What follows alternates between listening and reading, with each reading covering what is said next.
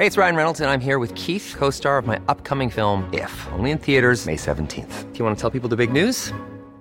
All right, I'll do it. Sign up now and you'll get unlimited for $15 a month in six months of Paramount Plus Essential Plan on us. Mintmobile.com slash switch. Upfront payment of $45 equivalent to $15 per month. Unlimited over 40 gigabytes per month. Face lower speeds. Videos at 480p. Active Mint customers by 531.24 get six months of Paramount Plus Essential Plan. Auto renews after six months. Offer ends May 31st, 2024. Separate Paramount Plus registration required. Terms and conditions apply if rated PG. La Ciudad de México anticipa que va a multar a las personas físicas o morales que no notifiquen a la Secretaría de Finanzas sobre la celebración de contratos de outsourcing. Roberto Fernández es tesorero de la Secretaría de Administración y Finanzas de la Ciudad de México. Señor tesorero, buenos días. Gracias por tomar nuestra llamada. Hola, muy buenos días, Sergio Lupita. Buenos, días. ¿qué tal? A, ver, a nivel federal no se ha modificado la legislación sobre outsourcing, por lo menos no todavía. Eh, ¿Qué es lo que está haciendo? ¿Cuáles son las reglas que está cambiando la Secretaría de Finanzas de la Ciudad de México?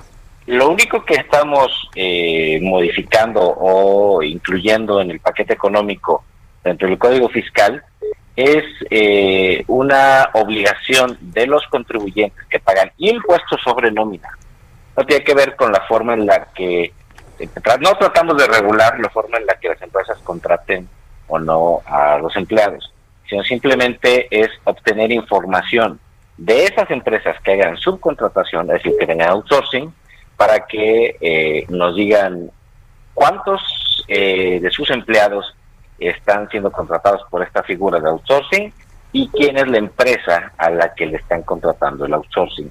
¿Esto para qué? Nos permite eh, vigilar eh, de mejor manera y de manera correcta el cumplimiento de las obligaciones en el caso del pago del impuesto sobre nómina local en la ciudad.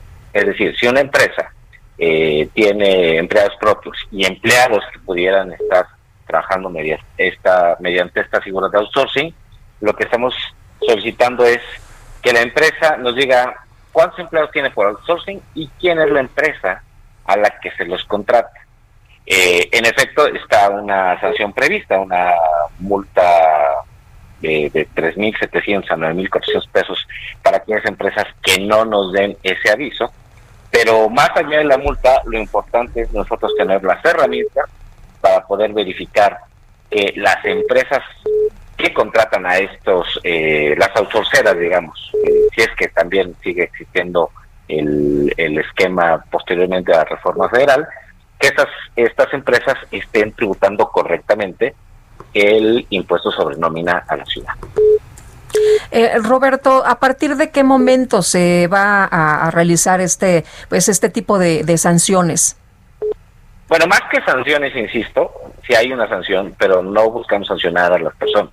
Lo que buscamos es obtener información para ver eh, el correcto cumplimiento y en este caso el pago del impuesto sobre nómina en caso de que el Congreso de la Ciudad de México lo apruebe, estaría eh, en vigor, entraría esto en vigor a partir del año 2021. Bueno, pues entonces, uh, este tipo de notificaciones, ¿cómo se hace? ¿Se, se presenta alguna documentación a la Secretaría de Finanzas ah, o cómo, cómo se hace esta notificación? Sí, nosotros tenemos un sistema eh, mediante el cual las empresas eh, hacen su declaración de impuestos sobre nómina mes con mes. Eh, antes del día 17 es la obligación.